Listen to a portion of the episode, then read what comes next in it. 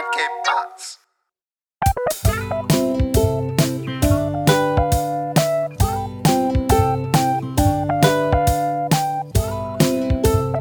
Hey, willkommen zur 67. Folge Jufko Roulade. Was geht ab? Man. Mit Mit. Philipp und man. Was geht ab, man? Stark, Bock stark, dass wir uns heute wieder zusammen, zusammentreffen konnten. Ne? Ach, super Sach. Ach, super Sach. Schallendes Gelächter.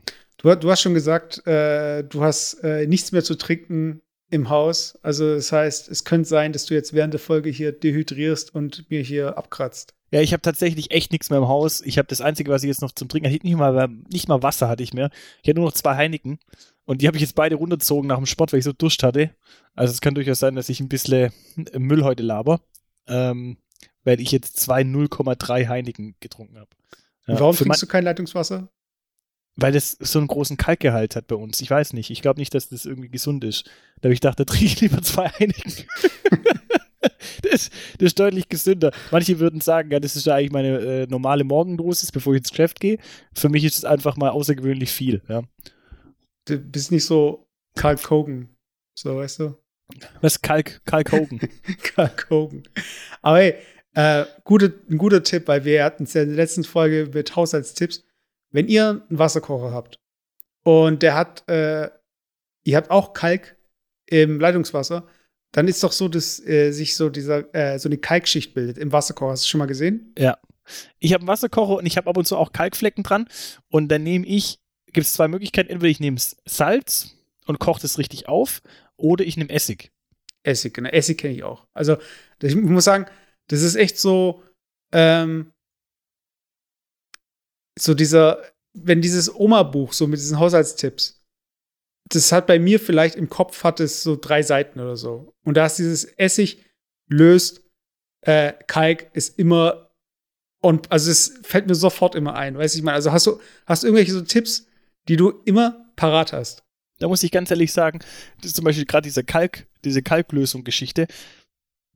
Das erste Mal oder vielleicht einer der wenigen Male, wo ich wirklich sage, da hat der Chemieunterricht in der Realschule echt was gebracht, dass man überhaupt weiß, dass man kalkhaltige Substanzen, die alkalisch sind, mit säurehaltigen Substanzen wie Salz oder sowas einfach neutralisieren kann. Und das ist eigentlich das erste oder das ist eine der wenigen Sachen, die ich jetzt im Alltag mitnehmen kann, die man im Chemieunterricht irgendwie gelernt haben. Und hier ähm, Wasserstoff, äh, wie heißt das mal? Knallgas hier mit äh, Wasserstoff und äh, Luft und dann mit ähm, Feuerzeug und so weiter. Das immer, ich habe äh, jetzt äh, letztens, es ging ja darum, dass Deutschland, äh, was Wasserstoff angeht, irgendwie europaweit oder weltweit irgendwie führend sein möchte. Hast du mitbekommen, oder? Ja, ja. In Essling wird tatsächlich eine Wasserstoff- oder eine Brennstoffzellenfabrik gebaut für, vom Daimler. Okay. Ähm, weil die jetzt hier volles Rohr Gas geben wollen, auch in der Brennstoffzellentechnik. Was ich nach wie vor einfach eine geile Idee finde, weil ähm, jetzt in, in meinem Alltag, sage ich mal, habe ich ja auch mit, mit Kunden aus unterschiedlichsten Branchen zu tun. Und gerade zum Beispiel die Kunden, die ähm, in der Logistik unterwegs sind oder in der Spedition zum Beispiel, die, die sagen mir eigentlich schon gefühlt seit Jahren, diese ganze Batterietechnik und sowas, die kannst du vielleicht für für die Fahrt irgendwie zum, zum Edeka nehmen, ja, zum Einkaufen und so, für die Hausfrau und so, das ist alles geil, aber du kannst damit keinen Schwertransport machen. Das ist einfach, das lohnt sich einfach nicht. Da brauchen, müssen einfach andere Technologien her. Und ähm, da ist einfach die Brennstoffzelle, wenn man eine nachhaltige Energieform außerhalb der, der ähm, fossilen Brennstoffe haben will, ist einfach als eine Wasserstoff, ähm, so ein Wasserstoffantrieb einfach der latest Shit der Mercher einfach. ja, also ich muss sagen, diese, dieses, äh, diese, dieses Gerücht, dass es nur zum äh, Bäcker reicht mit dem Elektroauto, da wundert mich gar nichts mehr, wenn es dann nur irgendwie Hybrid, äh, irgendwie, wie, wie, heißt, wie heißen diese Elektrofahrzeuge, mit denen du wirklich nur so 30 Kilometer, so diese Plug-in-Hybride. Genau, Plug-in. Das ist so der größte, also allein, dass, allein, dass ich in Deutschland immer noch nagelneue SUVs auf der Straße sehe, da kriege ich echt das Kotzen, weißt du? Und dann denke ich mir so, hey, da gibt es doch noch welche, die dann so fake-mäßig noch 10 Kilometer Elektro fahren können, aber dann übel den Schornstein Ja, letztens ganz auf ehrlich, dem Parkplatz, das war echt einfach ganz, oh, ganz, ganz ehrlich, das ist einfach nur deswegen, du, und du kannst es sogar noch Prämien abgreifen, ja, wenn du, selbst wenn du ein Hybrid hast, kannst du noch Prämien abgreifen. Und ich würde mal behaupten, die Hybridtechnologie ist bei manchen Autos gar nicht so schlecht. Also ich sag mal, bei so einem Prius vielleicht oder so, der ja wirklich relativ viel dann irgendwie mit dem Elektroantrieb fahren kann, da ist es vielleicht gar nicht so schlecht. Aber eine, eine äh, Zwei-Tonnen-Kiste durch die Gegend zu fahren, wie zum Beispiel in, S-Klasse, ähm, GLS, S-Klasse Gelände auf Geländewagenbasis, äh, der dann äh, schon zwei Tonnen wiegt und dann kommt noch die Batterie, die auch nochmal eine Tonne wiegt. Da muss der quasi irgendwie so einen halben LKW durch die Gegend fahren. Das lohnt sich doch überhaupt gar nicht mit der Batterie. Also es ist so richtig, was für, so, für sowas ist es einfach, weißt du, dann, dann äh, steh dazu. Dann sag einfach, hey, äh, ich fahre eine, eine, dicke Karre und ich äh, habe hier fossile Brennstoffe und die nutze ich auch und ich habe hier Benzin oder Diesel und Feierabend. Aber dann mach nicht einen auf Ding. Ähm, die Natur ist mir wichtig und ich gucke so ein bisschen auf meine Ökobilanz, fahre aber trotzdem ein GLS. So, dann lass es einfach so. Weißt also das finde ich so ein bisschen, entweder mach's richtig oder lass es. Ich denke mir vor allem, es ist ja, äh, die Dinger verkaufen sich ja noch. Es ist ja nicht so, dass die Leute sagen so, äh, oh, es gibt nichts anderes, ich kaufe mir jetzt so äh, wie heißt der von Porsche, dieses große, fette Teil? Cayenne? Äh, Cay Ach, ist das Cayenne? Ich weiß Doch, nicht. ich glaube, müsste Porsche Cayenne sein. Ja. Vor allem, wenn, wenn ich da eingreife, wenn ich da kurz noch was sagen kann, das ist sowieso der Witz. Äh, auf der einen Seite heißt es immer, ja, ähm, so Elektroautos sind so teuer und, und wir haben auch wenig Geld, weil wir irgendwie jetzt in Kurzarbeit sind und sowas. Also kaufen wir uns lieber, äh, keine Ahnung, ein 7er BMW. Weißt du, also so, ich habe immer so das Gefühl, dass immer noch die Leute da mit den dicken Karren durch die Gegend fahren, ähm, die dann irgendwie äh, ab Werk schon oder in der Standardausführung 60, 70.000 auf, aufwärts kosten, äh, statt sich dann wirklich tatsächlich zu überlegen, für, das, für den Preis einfach was anderes zu kaufen, was vielleicht für alle Beteiligten einfach einen Mehrwert bietet. Es gibt keinen Grund, also das ist vielleicht meine persönliche Meinung, wenn ihr einen Grund kennt, dann meldet ihn mir bisschen, äh, bitte. Aber es gibt für mich keinen Grund, warum zum Beispiel in ein Außendienstmitarbeiter mit einem Audi A7 durch die Gegend fahren muss. Das, es gibt für mich keinen Grund. So, komme jetzt nicht mit dem Argument, ja, das ist bequemer und wenn man so viel Kilometer fährt, dann irgendwie braucht man irgendwie Komfort. Ja, aber den kann ich aber auch in einem A3 haben. Da brauche ich keinen A7, den ich alleine nutze und da ähm, im Jahr 100.000 Kilometer runterzufahren.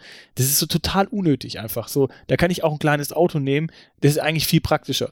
Da da schwingen einfach so viele falsche Anreize mit. A, dass ich irgendwie die Leasingrate noch, noch irgendwie als Geschäftswagen absetzen kann und plötzlich äh, der Firmenwagen so günstig wird, dass ich sage, ja klar, ein Tausender im Monat kann ich mir leisten, da kann ich eigentlich auch ein A7 machen, ja, weil dann kann ich ja äh, mit einer dicken Karre rumfahren. ja, aber ich hasse es einfach so. Ich, ich höre diese Argumente, die du gerade so jetzt gerade so äh, nennst. Ich, ich kann mir die richtig vorstellen, wie welche Leute auf Facebook Kommentare und so weiter.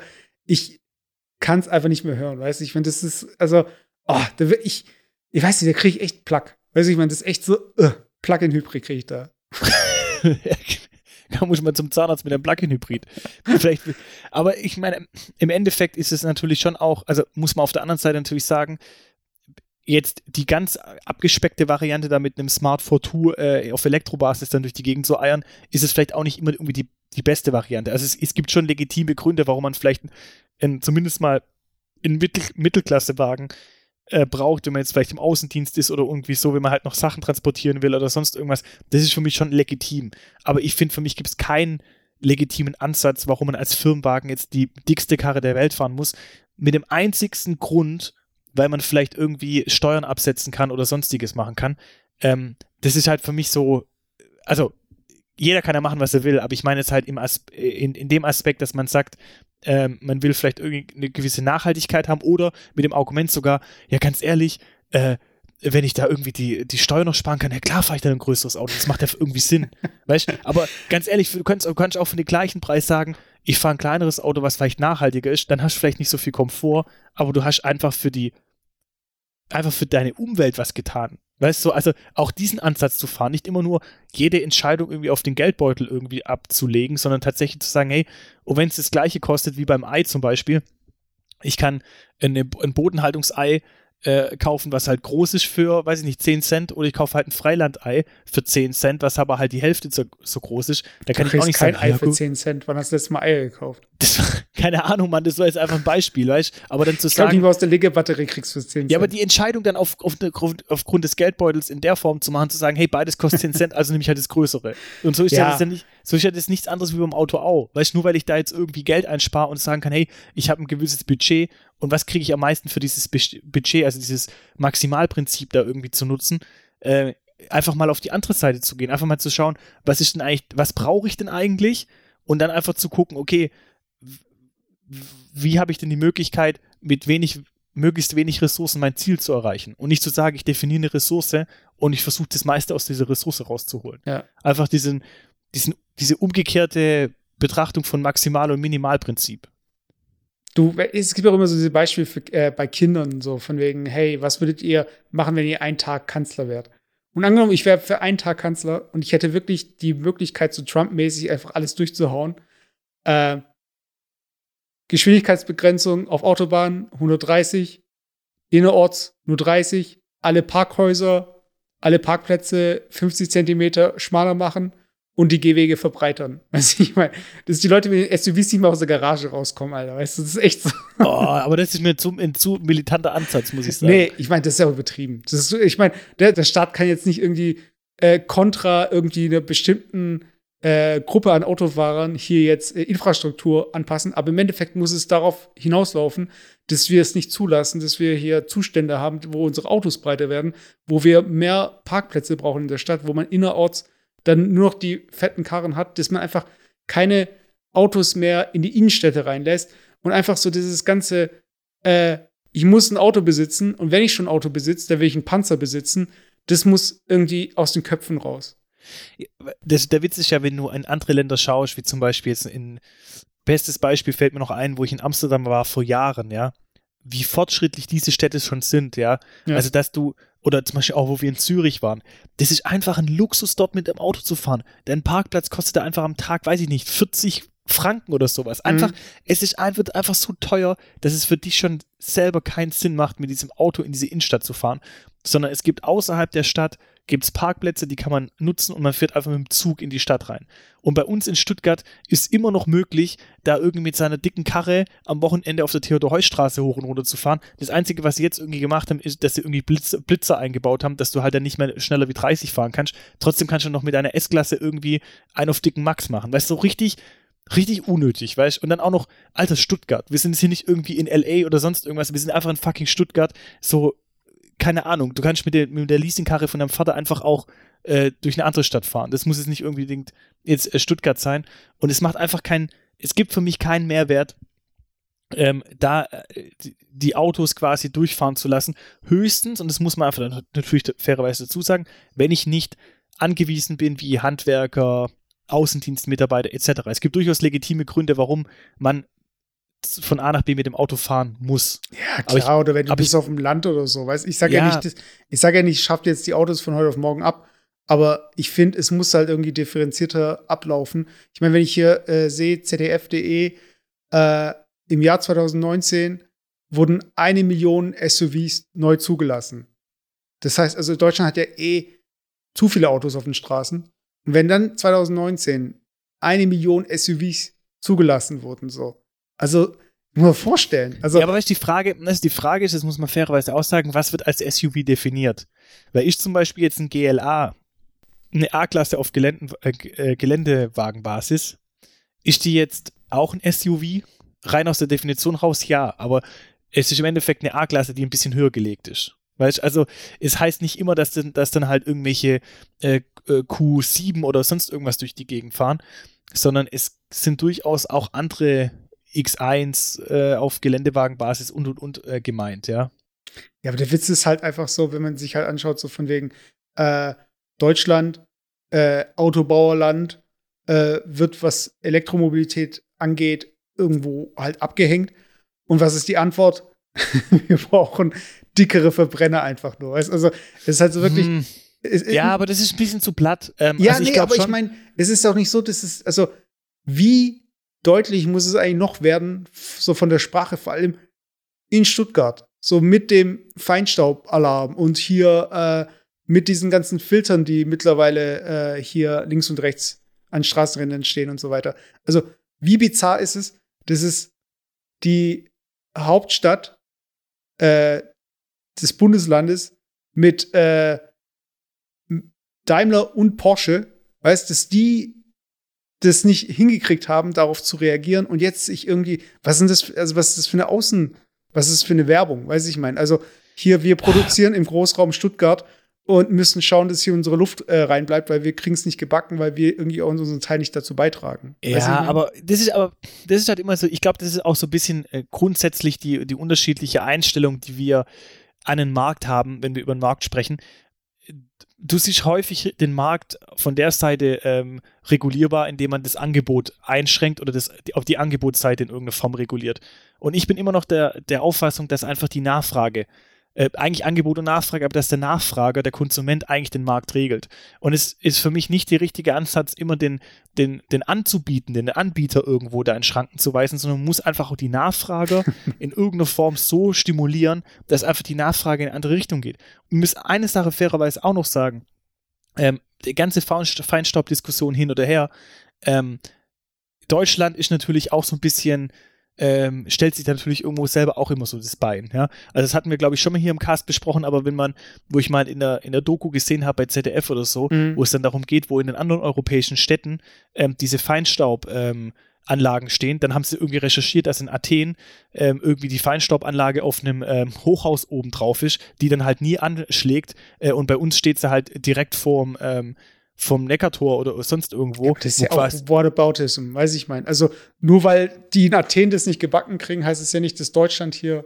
Nein, nein, nein, um das geht es mir nicht. Aber ich finde es halt immer so ein bisschen einfach, ähm, oder ich will jetzt auch nicht mit dieses Problem ablenken, aber ich finde es halt ein bisschen, immer noch ein bisschen einfach, dann quasi gleich diesen Ball äh, irgendwie da jetzt ähm, uns in die Schuhe zu schieben, zu sagen, ähm, ja, wir sind die die Dreckschleudern Europas und wir müssen gucken, dass wir das irgendwie anders regeln. Sicherlich muss es alles nur anders geregelt werden, ja. Aber ich bin ja immer ein Fan davon zu sagen, jetzt hauen wir mal alle Fakten auf den Tisch und jetzt gucken mal, vergleichen mal wirklich nicht Äpfel mit Birnen, sondern gehen mal das Problem dort an, wo es am größten ist. Und ich bin nach wie vor der Meinung, ich bin kein Ingenieur, aber ich höre von so vielen Leuten, die einfach auch in, sich mit Verbrennungsmotoren äh, beschäftigen, dass wenn du fairerweise mal alle äh, Emissionen, die so ein, so ein Verbrenner irgendwie ähm, auswirft und das halt vergleicht mit der aktuellen Energieproduktion, was zum Beispiel so ein Elektrofahrzeug an, an Kosten verursacht.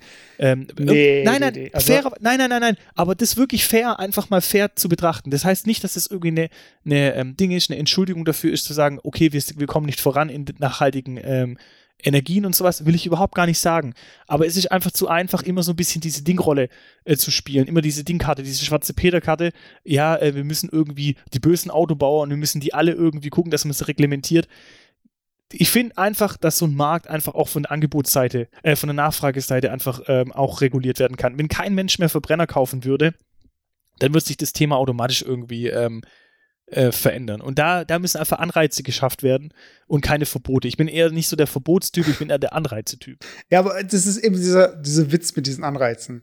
Weißt du, ich glaube, die Leute, die man einschränken sollte, also die Privatunternehmen, die haben ja nicht irgendwie jetzt, in, die haben in der Schublade zehn Plan Bs, so gesehen. Also das heißt, ähm, ich weiß nicht, ich hatte mal, ich hatte es mal erzählt, wir waren äh, irgendwie, wir waren in der Sauna und da lagen halt so Zeitschriften rum und wenn du dich halt da im Ruhebereich so hinlegst, dann kannst du da so ein bisschen rumblättern so. Und dann hatte ich da irgendwie so eine Focus Money in der Hand und dann ging es darum so von wegen hier Investment ähm, Tipps 2000 schieß mich tot, keine Ahnung mehr. Und dann stand irgendwie dran äh, Lachs, Wildlachs. So und äh, die Wildlachsbestände gingen zurück, so gesehen, oder gehen aktuell zurück. Ich bin kein Fischesser, ich bin jetzt auch kein irgendwie äh, Aktivist für Wildlachs oder so. Ich weiß nicht genau, wie es da aktuell aussieht. Aber auf jeden Fall, ähm, die Bestände gehen eben zurück. Und ähm, es wird als Antwort darauf geben, äh, dass es irgendwie so Zucht Wildlachs gibt oder sowas. Mhm. So.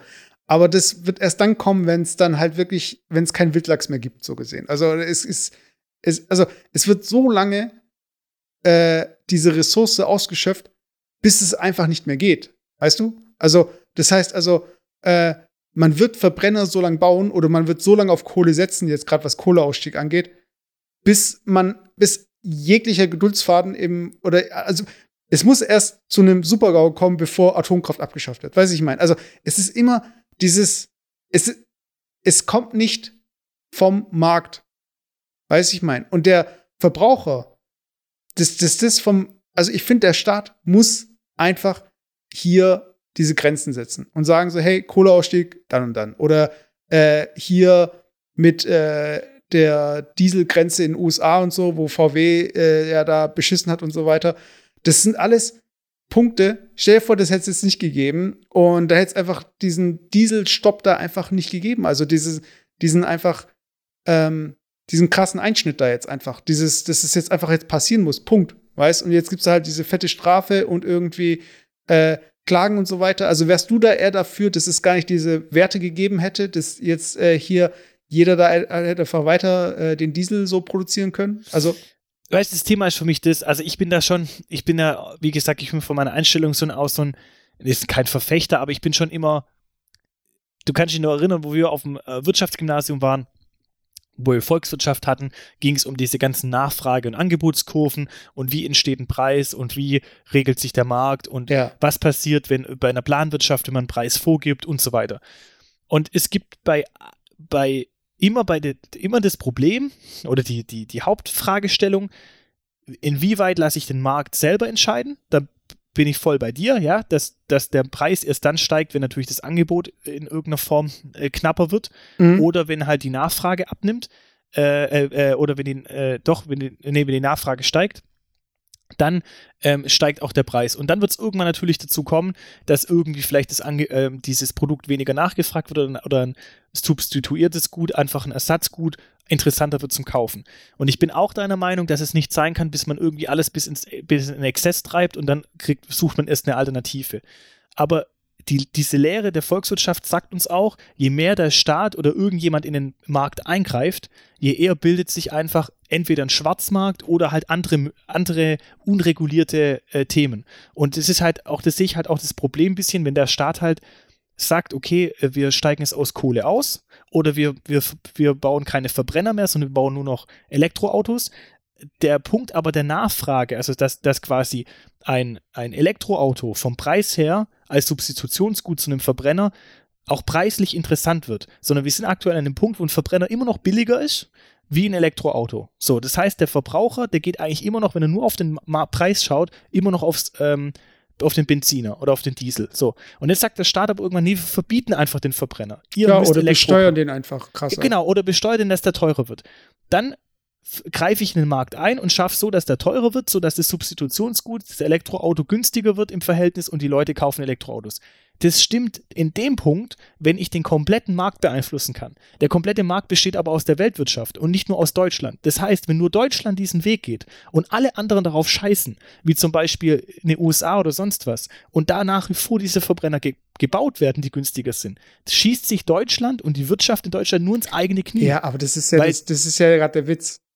Äh, es geht ja hier darum, dass man sowas jetzt, also so krasse Änderungen Richtung Nachhaltigkeit und so weiter, dass man das auch äh, EU-mäßig äh, durchbringt. Also da hat man einen ganzen Wirtschaftsraum dann hinter sich.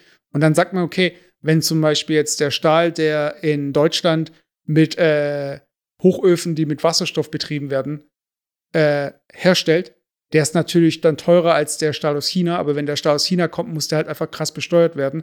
Oder äh, mit Zoll halt einfach. Also, dass wenn du halt als europäisches Unternehmen einen chinesischen Stahl verwenden möchtest, dann musst du halt entsprechend nochmal in die Tasche.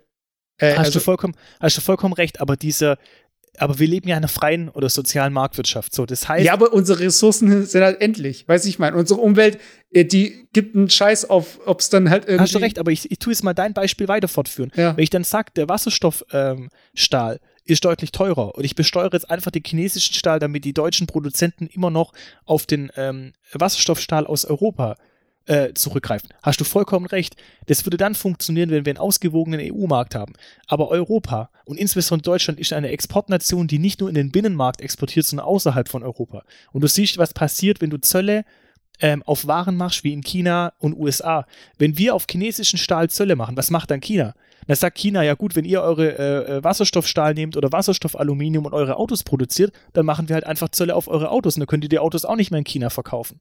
Und genau dieses Problem ist ja genau das Thema. Wenn du anfängst zu versuchen, einen gewissen Markt in Europa, in Deutschland zu regulieren, wird es immer das Problem geben, solange der gesamte Markt auf der gesamten Welt nicht einheitliche Regeln für sich festlegt, wird sowas nicht funktionieren. Und es wird nie, und es ist leider so, und ich hätte es auch gern anders, aber es wird nie so sein, dass die komplette Staatengemeinschaft auf der Welt sich für äh, ein, einheitliche Regeln ähm, definieren wird. Und deswegen ist es ist einfach so, dass man auf der anderen Seite schauen muss, okay, wo sind denn die Nachfrager? Wie kann ich denn schauen, dass die Nachfrager vielleicht nicht den billigen chinesischen Stahl holen, sondern den teuren Wasserstoffstahl, ohne dass ich als Staat in die Preisbildung eingreife, äh, muss ich aber einen Mehrwert schaffen und das kann ich machen, indem ich sage, ich schaffe Anreize, weil ich sage, entweder gehe ich auf die moralische Schiene, ja, oder ich gehe auf irgendwelche anderen Anreize, dass ich sage, der Nachfrager wird belohnt, wenn er den teuren Wasserstoffstahl kauft. Ja, aber der Nachfrage in dem Fall wär ja, wären ja Unternehmen und nicht die Konsumenten. Äh, als, als Beispiel, ist ja jetzt egal, aber ich kann ja zum Ja. Beispiel sagen, wenn ich Ware äh, kaufe, die made in Europa ist zum Beispiel, ja, dann kann ich sagen, ich kriege zum Beispiel einen Zuschuss oder keine Ahnung. Dann wird für mich als Konsument der Preis trotzdem billiger, aber ich fange nicht an, quasi aktiv in die Preisbildung des Marktes einzugreifen, zumindest nicht in der Phase, dass ich mich jetzt mit China oder den USA anlegen muss. Und das ist so ein bisschen, das hat ja China auch gemacht, was die ganze Solarzellenproduktion anging. Ja, früher war hier in Deutschland auch richtig Solarzellenproduktion. Dann hat irgendwann China angefangen, so Solarzellen zu produzieren. Und damit der Preis am Weltmarkt günstiger sein kann, haben die sogar mit negativen Maschen produziert. Die haben, die haben quasi Geld verbrannt, aber der chinesische Staat hat die Firmen unterstützt, weil sie wollten, in Anführungszeichen, die Weltherrschaft. Und das hat funktioniert. Sie konnten damit alle anderen ausstechen, mehr oder weniger ohne dass man quasi jetzt Zölle auf europäische Solarpanels irgendwie erhoben hat. Und genau diesen Effekt kann man ja umgedrehterweise auch für Europa irgendwie bringen. Und deswegen, kurzum, ja, viel, viel Gelaber von Volkswirtschaft, äh, finde ich es einfach den besseren Ansatz, eher die Anreize für die Bevölkerung zu schaffen, die, die, die Nachfrage in eine Richtung zu lenken, wo dann noch einfach auch die Anbieter sagen müssen, hey, um nach wie vor relevant am Markt zu sein, muss ich einfach meine Produktionsweise verändern. Stichwort vegetarische Ernährungsformen etc. Ja, das nicht vorzudiktieren und sagen, ihr müsst euch jetzt vegetarisch ernähren, sondern man muss es dem Konsumenten irgendwo attraktiv machen, egal in welcher Form, dass er sagt, hey, ich habe einfach keinen Bock mehr auf Fleisch. Und durch Ja. solche Skandale und durch auf, durch Aufklärung, nee, aber auch durch Aufklärung, das ist eine ganz einfache Sache, durch Aufklärung, durch so Skandale, die bei Tönnies passieren und so weiter, ergibt sich automatisch eine Verschiebung der Nachfrage. Schlimm, schlimmster Kommentar, irgendwie, den ich dazu mitbekomme, zu dieser Tönnies-Geschichte ist, wa- was wird das Ende vom Lied sein? Das heißt, äh, in Deutschland wird dann nicht mehr zu dem äh, Lohnniveau dann produziert und dann wird im Ausland produziert.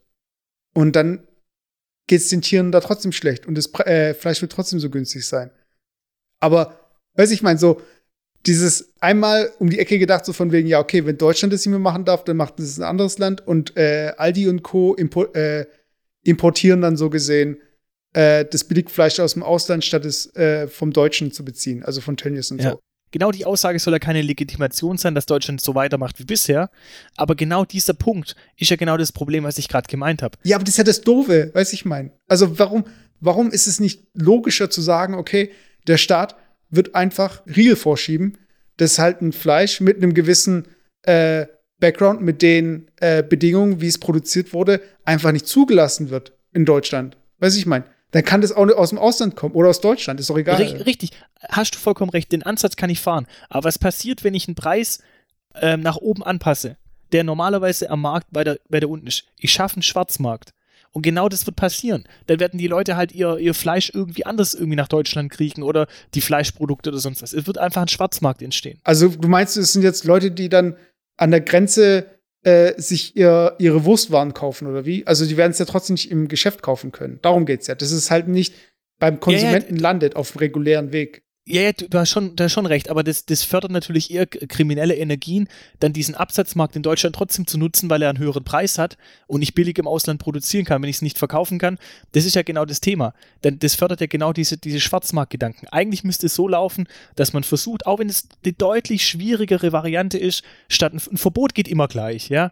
Aber ich finde, es ist natürlich deutlich aufwendiger, zu versuchen, im Nachfrageverhalten was zu verändern. Aber genau das ist eigentlich das, was langfristig äh, äh, zieht. Und dann ist auch scheißegal, ob das Fleisch aus Deutschland kommt, aus Polen, aus irgendwoher. Wenn die Leute sagen von sich aus, ich will einfach nicht mehr dieses Massentierhaltungsfleisch haben, dann wird es automatisch der Markt verschwinden. Weißt du, was ich meine? Und ich glaube, diese Macht des Marktes, das ist eher so diese, das, auf was man sich irgendwie stützen muss. Das ist eher das, was man eher versuchen muss zu erreichen, wie jetzt über Verbote zu versuchen, den Markt zu regulieren. Es wird immer Schlupflöcher geben, es wird immer wieder irgendwelche Dunkelziffern geben. Dann kommt vielleicht raus, dass irgendein Fleischproduzent, der hier in Deutschland produziert, dann sein Fleisch illegal aus äh, Polen ähm, äh, herschafft oder sonst was ist umetikettiert und es dann trotzdem in den Läden landet.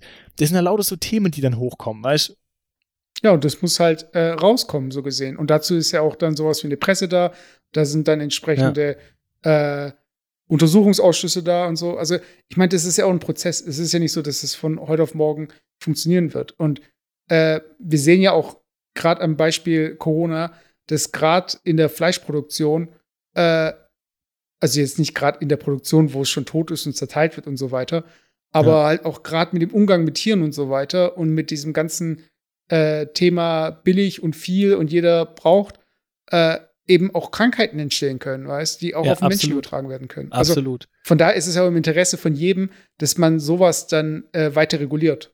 Ja, ja, richtig. Also ich denke, ich denke tatsächlich, es ist immer so ein bisschen das Thema, von beiden Seiten zu kommen, die Regulierung vielleicht in auf die Spielregeln, sage ich jetzt mal, eine Regulierung die Spielregeln anzupassen, aber auf der anderen Seite natürlich die Leute auch zu motivieren, dieses Spiel vielleicht gar nicht mehr zu spielen. Genau. So, das ist, glaube ich, so ein bisschen auf beiden Seiten zu versuchen, es zu machen, weil ich bin natürlich schon bei dir und das, den Ansatz sehe ich auch, ähm, diesen, auch überhaupt diesen, diesen, diese Grundeinstellung oder diese Erwartungshaltung zu haben als Konsument hier in Deutschland, sich alles leisten zu können. Also diesen Anspruch haben, zu haben, ich kann mir alles leisten, ist schon so ein typisch deutsches Phänomen. Ja? Wenn ich mir halt äh, ein, ein Auto zum Beispiel nicht leisten kann, da kann ich es mir einfach nicht leisten. Oder wenn ich mir jetzt persönlich vielleicht ein Einfamilienhaus nicht leisten kann, da kann ich es mir einfach nicht leisten. Aber ich kann mir nicht immer diese Erwartungshaltung haben. Und genauso muss man das vielleicht einfach so ein bisschen auf Fleischprodukte auch beziehen. Woher kommt eigentlich die Erwartungshaltung, dass jeder Mensch irgendwie am Tag irgendwie sein Steak haben muss? Wenn ich es mir halt nicht leisten kann oder leisten will, weil es mir einfach zu teuer ist, was auch absolut nachvollziehbar ist, dann kann ich es mir halt einfach nicht leisten. Punkt. Und, ja, und dann kann man vielleicht, für, von sozialer Ungerechtigkeit sprechen, dass jemand, der halt Millionär sich jeden Tag das Steak leisten kann und ich persönlich vielleicht dann nur noch einmal in der Woche. Mhm. Äh, aber dann ist einfach so. Weißt also äh, ich finde, das ist auch so ein Grundgedanke, äh, der dann immer mitschwingt, dass man, wenn man halt irgendwann die Gefahr läuft, dass Menschen halt nicht mehr ihre Wurst oder ihr Fleisch am Tag kriegen, dass sie dann halt aufbegehren, weißt Ja. Also wir haben auch schon im Podcast öfter mal über Fernsehen so ein bisschen abgekotzt. Aber ich muss sagen, ähm, zu der Zeit, wo ich noch Fernsehen geguckt habe, ähm, da gab es doch diese eine Sendung mit diesem Typ, äh, der über die Finanzen von den Leuten drüber gegangen ist. Wie hieß der nochmal mit der Brille? Peter Zwegert. Genau. Und der hat doch dann so einfach diese Auflistung gemacht und dann hat man einfach gesehen, äh, das können sie sich nicht leisten. Oder ich muss mal bei der Bank anrufen und so weiter. Weißt? Und macht er das dann und kriegt es irgendwie hin und macht einen Deal mit der Bank, wie sie Kredit zurückzahlen können und so weiter. Und ich fand, das war einfach so eine gute Sendung, in dem Sinne so von wegen, hey, wenn die Leute es sehen, hm, vielleicht sollte ich mir auch mal Gedanken machen, ob das so bei mir passt und so, weißt du? Und ich frage mich, was müsste diese Sendung sein, um so bestimmte Probleme einfach deutlich zu machen? Jetzt sei es jetzt irgendwie äh, SUVs oder, also ich möchte jetzt nicht auf den SUVs die ganze Zeit rumreiten, aber gerade so Sachen wie, wie ändere ich ein Mindset so gesehen? Und ich denke, das Fernsehen äh, neben jetzt Internet, YouTube und so weiter immer noch sehr wichtig ist, was diese Meinungsbildung angeht. Weißt du? Und ich frage mich, wie diese Sendungen aussehen müssten, dass die Leute einfach mal checken, dass es einfach nicht geht, weil ich finde, das Komische bei äh, Massentier, äh, Massentierhaltung, diese Bilder hat doch jeder schon gesehen. Weiß ich mein, oder ja. jeder hat schon auf Zigarettenschachteln irgendwelche Raucherbeine gesehen oder irgendwelche, also diese ganzen Abschreckbilder. Und die funktionieren ja. einfach nicht. Also die Leute, die könnten, die könnten würde ich, würde Abschreckbilder. Ich, nee, Messert würde ich, würde ich so gar nicht sagen. Wenn ich das, wenn ich das, den Rauchkonsum anschaue in der Statistik, nimmt er kontinuierlich ab. Auch bei den Jüngeren. Rauchen ist einfach uncool geworden. Aber glaubst du wegen den Bildern? Das weiß ich nicht. Das wei ich weiß nicht, was die, was die verschiedenen Hintergründe sind, aber es ist definitiv ja nicht der Hintergrund, dass es verboten ist, weil verboten ist Rauchen nicht, sondern es, es wird einfach unattraktiv. Und das ist ja für mich auch so der Hintergrund. Ich kann mich noch gut erinnern, ähm, wo mal die Diskussion der Grünen hochkam, dass man einmal im, in der Woche so ein Veggie Day ein, äh, äh, einrichten muss, irgendwie bei den ganzen Kantinen. Natürlich stößt es auf äh, Widerstand. Ob die Idee richtig ist oder falsch, sei mal dahingestellt. Ist sicherlich richtig, dass man Menschen vielleicht auch dazu bewegt, sich überhaupt mit dem Thema fleischlose Ernährung zu beschäftigen. Aber ich kann nicht erwarten, dass ein Mensch anfängt, sich äh, fleischlos zu ernähren, wenn ich es ihm vordiktiere. Und wenn ich dann auch noch so eine, so, so eine, äh, wie soll ich sagen, ein, ein Bild vermittel, dass, dass ich es besser weiß und deswegen muss ich dir erklären, wie man sich richtig ernährt. Das wird kein Mensch annehmen. Sowas funktioniert einfach nicht. Das ist der falsche Ansatz. So eine Verbotskultur ist der falsche Ansatz. Man muss einfach schauen, dass man die Menschen dazu animiert, sich mit diesem Thema zu beschäftigen. Und das kann ich mit Aufklärung machen, mit Dokumentation machen, mit äh, Ekelbildchen machen, mit, mit allem Möglichen. Wenn, wenn morgen die Bundesregierung sagen würde, auf jedes Fleisch, was verkauft wird, muss abgebildet werden, wie das Fleisch gerade geschlachtet wurde dann bin ich fest davon überzeugt, dass vielleicht viele Menschen sagen, oh krass, nee, kann ich jetzt einfach nicht mehr. Das ist aber eine Möglichkeit, das ist aber eine Möglichkeit, wie ich Menschen trotzdem dazu bewegen kann, sich frei, frei irgendwie, ähm, sich frei zu bewegen, sag ich mal, und selber mhm. zu entscheiden, was sie machen wollen, aber vielleicht einfach die Informationsbasis den Leuten eher auf den Tisch legt. Also ich versuche hier gerade parallel rauszufinden, ob äh, die Abnahme von Zigaretten auch in äh, Korrelation mit äh, E-Zigaretten steht oder mit diesen ganzen Joule-Dingern, weiß, ob sich das nicht einfach verschoben hat und jetzt ja. die Tabakindustrie glaube ich aber tatsächlich, glaube ich tatsächlich aber nicht. Also es ist ein Bauchgefühl, ich kann es nicht äh, bestätigen, aber ich glaube es tatsächlich nicht. Weil wenn ich jetzt auch überlege, wie der Anteil der Raucher ist, die ich jetzt so kenne, mhm. ähm, oder auch die, die früher geraucht haben, tendenziell würde ich sagen, nehmen, hören die Leute eher auf zu rauchen, wie dass sie anfangen zu rauchen. Ja, aber ich, ich werde das jetzt hier nicht rausfinden, aber vielleicht können wir das mal nachreichen. Aber ich habe da generell eine Idee. Also einen Plan, wie man die Leute dazu bekommt. Zum Beispiel, jetzt nehmen wir mal das Beispiel Fleisch, dass weniger Fleisch gegessen wird. Woher kommt diese Essensgewohnheit? Das kommt ja von den Müttern oder man kriegt es als Kind irgendwie so vorgesetzt. Weißt du? Und man lebt es halt ja. weiter. Stell dir mal vor, man würde jetzt gezielt Omas und Kinder angehen und sagen so, hey, wenn dann irgendwie äh, die Familie, wenn die Oma kocht für die Familie und dann fragt irgendwie der Papa so von wegen, ja, machst du wieder deinen leckeren Braten? Dann sagt die Oma so, nee, äh, ich möchte weniger Fleisch essen, heute gibt's äh, einen Gemüseauflauf. So. Äh, und dann sagt der Papa so, nee, da habe ich keine Lust drauf. Komm, Junge, wir gehen uns jetzt Currywurst holen. Und dann sagt der Junge noch so, ich mag aber lieber Möhren.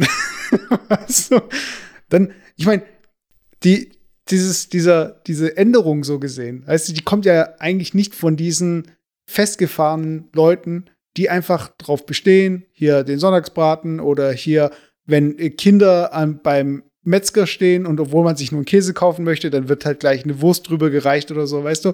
Also es ist, es sind, glaube ich, so diese Kinder und diese äh, älteren Menschen, die dann ihre Rezepte haben oder Kinder haben ihre, äh, ihre, wie soll ich sagen, Sachen, die sie mögen oder nicht mögen. Zum Beispiel irgendwie so ein Kinderteller ist doch oft irgendwie mit so Nuggets. Weiß ich mein. Irgendwie so was Fleisch, was paniert ist, was nicht nach Fleisch aussieht, aber Fleisch ist. Weißt Oder so Bärchenwurst oder so Zeug. Und ich glaube, wenn Kinder an sich, also ich möchte jetzt nicht irgendwie, also mein, wenn ich politisch aktiv wäre, wäre ich jetzt nicht der, der in der Kita irgendwie die Kinder doktriniert, doktriniert und sagt so, wenn ihr nach Hause kommt, dann sagt ihr zu Fleisch bäh und zu Gemüse hm. weißt du?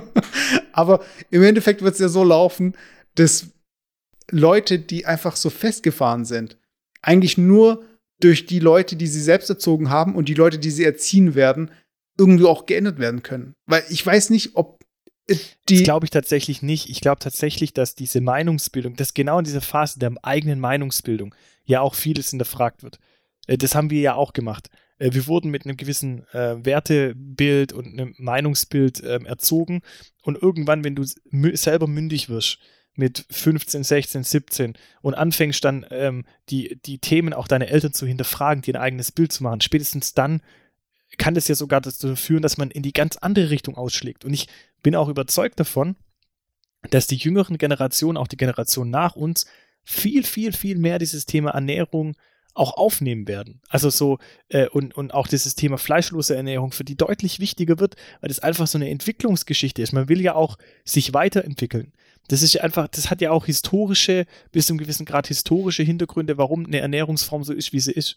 Aber bis zu ähm, welchem Alter? Also, was glaubst du, wann irgendwie dieses Sprichwort, einem alten Hund bringt man keine Tricks mehr bei, wann trifft es zu? Also, wenn ich jetzt zu dir sagen würde, äh, Philipp, wir haben rausgefunden, ähm, dass wenn man Stringtangas trägt als Mann, dann ist das Prostatakrebsrisiko geht um 50 Prozent zurück. Würdest du jetzt anfangen, ab jetzt nur noch Stringtangas zu tragen? Ja, das ist ein komisches Beispiel, weil das, ich weiß nicht, ob ich das jetzt machen würde, aber ich glaube tatsächlich. ja, darum geht's ja. ja, aber, ja, aber, weil das ist ja eigentlich ein komisches Beispiel. Stringtanga ist ja einfach auch so ein gewisses Ding, äh, Frauensymbol. Weißt also das ist ja Ja, aber das, so sehen das auch manche Männer auch mit ihrem Fleisch. Ja, so von wegen, mein Fleisch gehört irgendwie auf den Grill.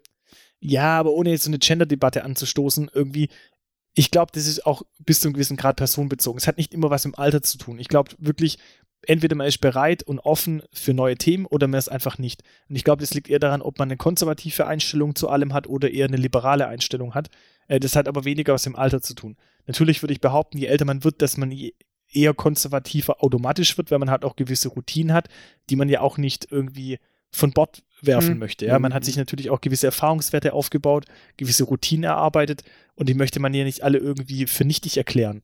Ähm, deswegen glaube ich schon, dass tendenziell jüngere Menschen da einfach deutlich differenzierter auf diese ganze Thematik schauen können. Und wir merken das ja jetzt schon. Das Thema Eigentum ist ja bei den jüngeren Menschen deutlich geringer angesiedelt wie jetzt bei den, bei den Älteren. Ja, aber weil sie es nicht leisten können.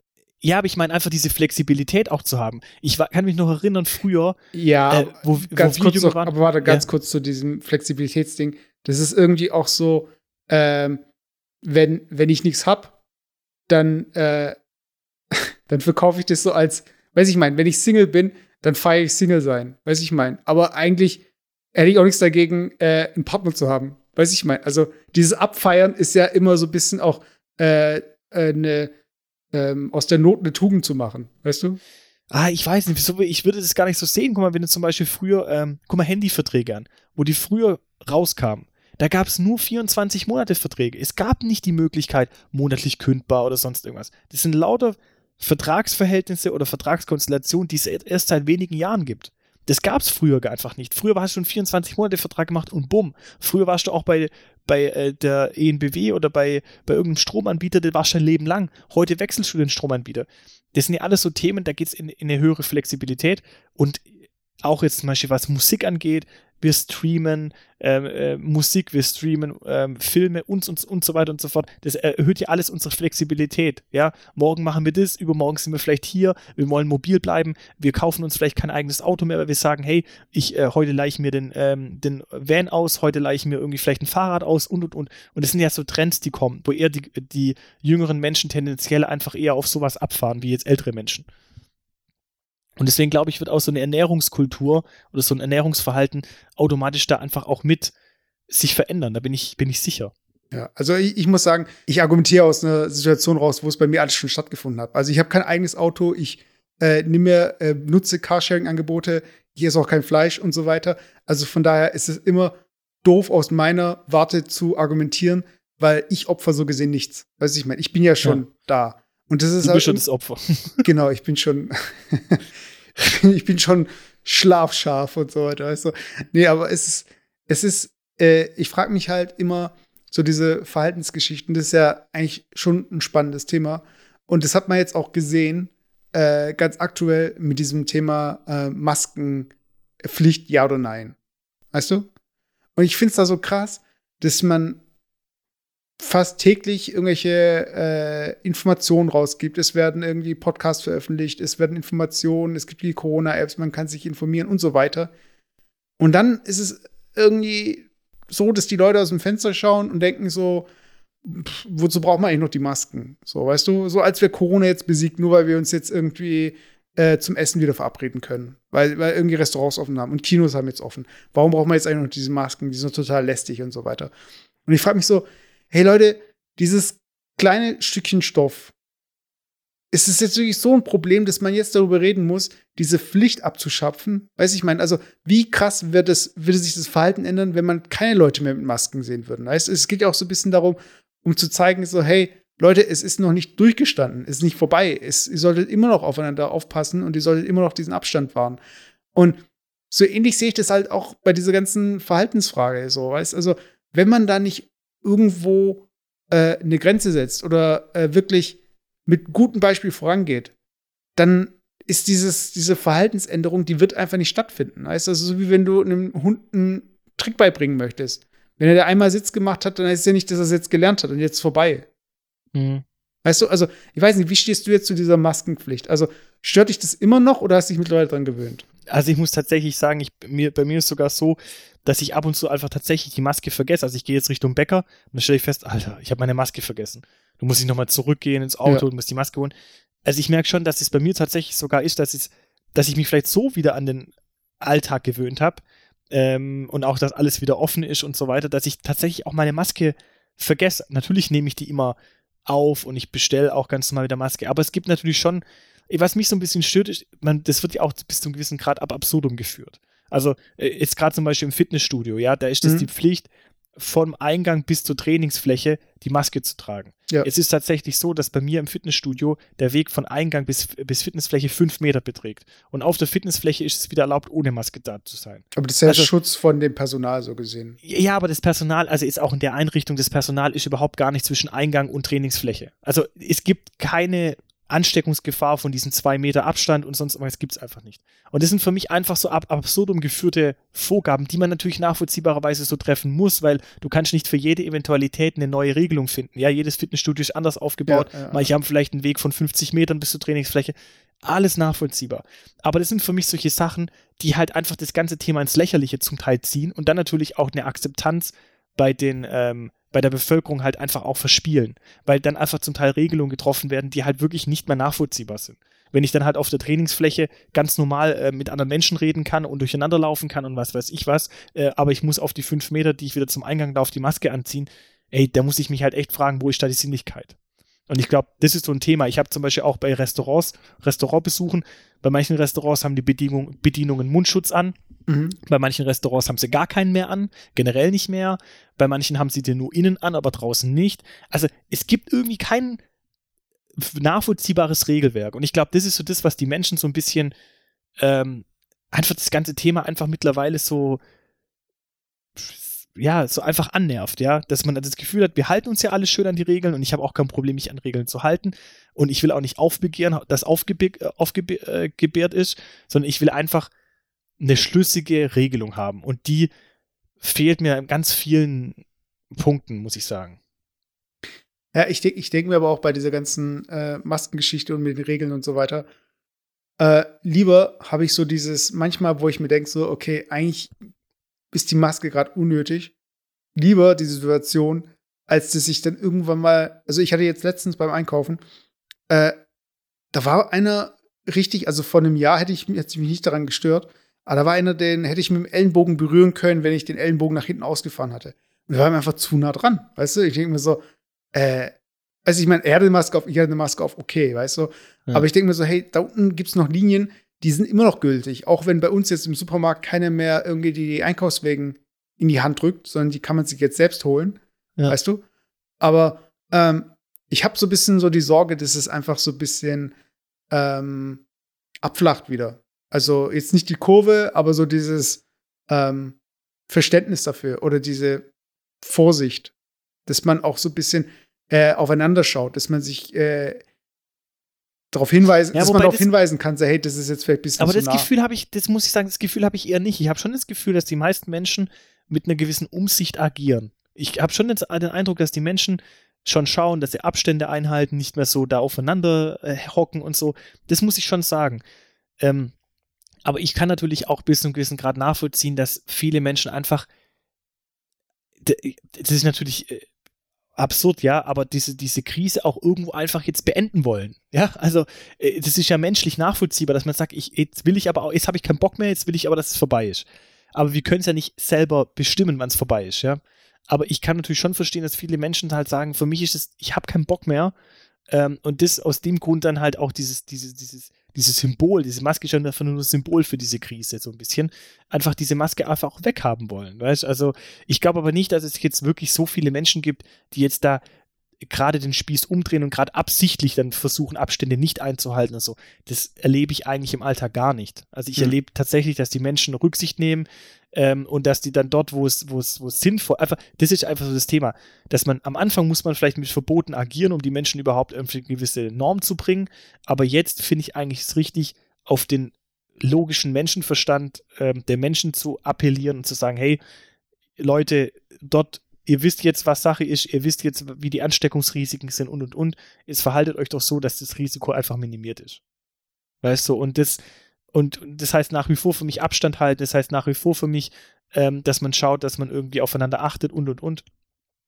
Aber ob das jetzt immer noch mit so einem Verbot und so einer Vorgabethematik laufen muss, pf, weiß nicht, großes Fragezeichen. Habe ich vielleicht auch keine Lösung dafür, aber ähm, ja. Also mir sind im Zusammenhang mit Masken diese Woche zwei ultra eklige Sachen passiert. Das, das erste ist, ich bin so ein Typ, das ist auch so ein genetisches Ding, wenn ich in die Sonne schaue, muss ich niesen. Ja. Hast du es auch? Habe ich auch, ja. Ja. Und hast, hattest du es jetzt schon mit einer Maske aufgehabt? Nee. Mhm.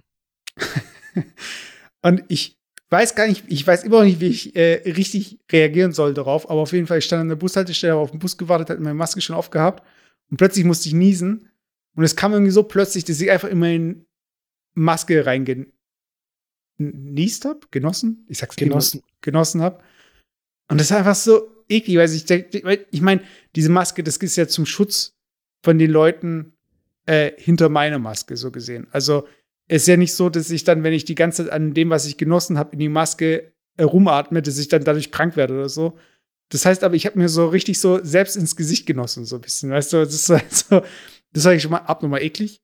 Also, und ich äh, mein, meine Strategie ist halt, äh, vorne äh, oben die Maske zu packen, an der Nase kurz hoch und dann in den Arm reinzuniesen und dann wieder runter, weißt du, aber nicht in die Maske rein. Also ich weiß nicht. Keine Ahnung. Ist es dir schon passiert, in die Maske reinzunießen? Nee, nee, gar nicht. Also wirklich gar nicht. Aber das ist auch, ja, aber das ist ja genau so ein Thema. Da gibt es auch Leute, die die Maske dann abziehen zum Niesen, dann wieder anziehen und so. Das, ist ja auch nicht wirklich Sinn der Sache, ja. Also ist es ja. Naja, aber es geht ja darum, wo es ankommt. Also wenn's, wenn du in die Menge reinniest und die Maske wieder aufziehst, dann hättest du die Maske die ganze Zeit nicht tragen müssen. Also, ja, genau.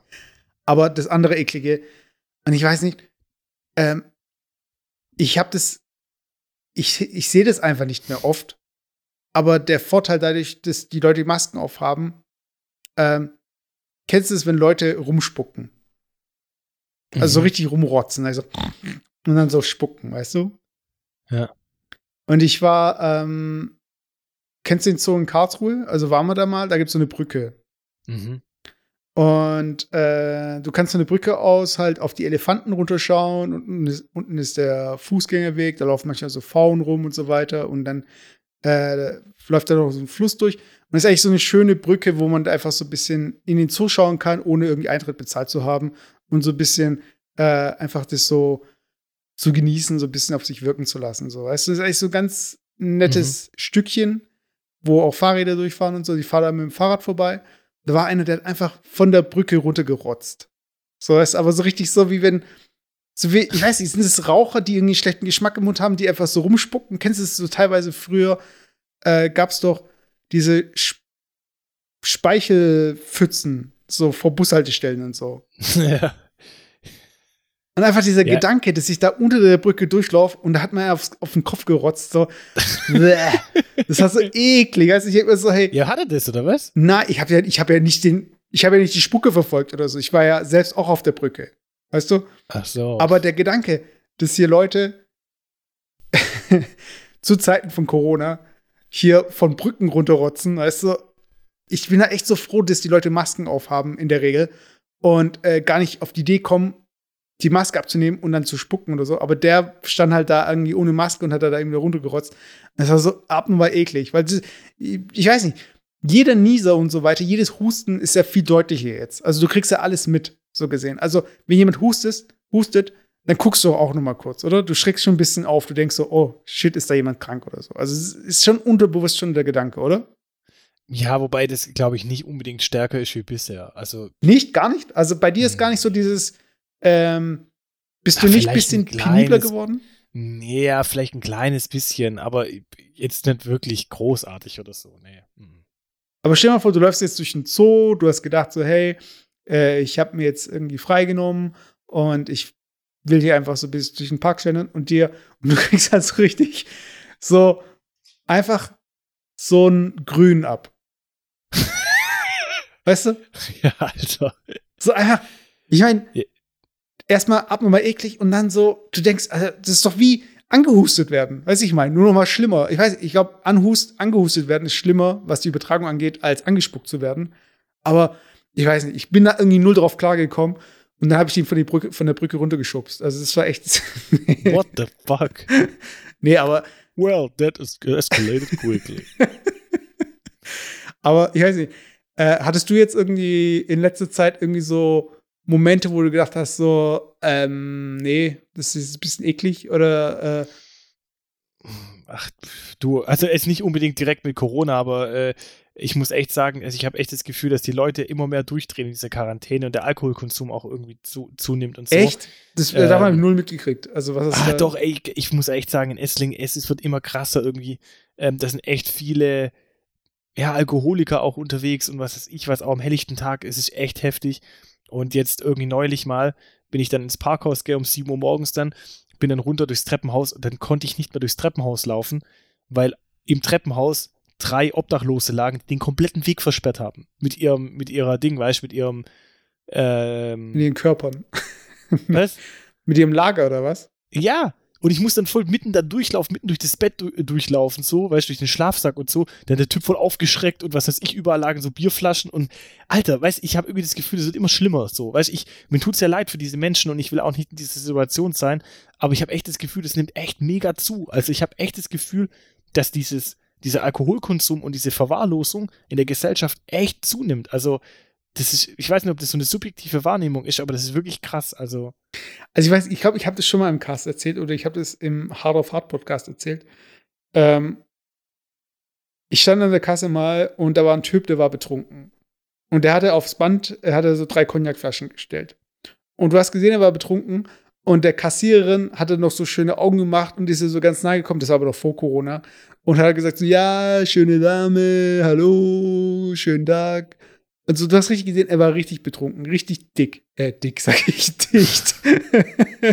dick war nicht, glaube ich. Und ja, die zieht halt die Flaschen über, die, über äh, den Scanner und verkauft ihm halt diese drei Flaschen. Und ich denke mir so, hm, weiß ich mein, also an der Bar wird er jetzt nichts mehr kriegen. Weißt du, aber im Supermarkt kann er sich immer was rauslassen. Weißt du, egal wie dicht er ist, egal ob er da jetzt irgendwie äh, nichts mehr sieht oder so, keine Ahnung. Weißt du, ich, also, gab's, also können, können die verweigern, dass die dir das verkaufen, weil die sehen, du bist schon betrunken?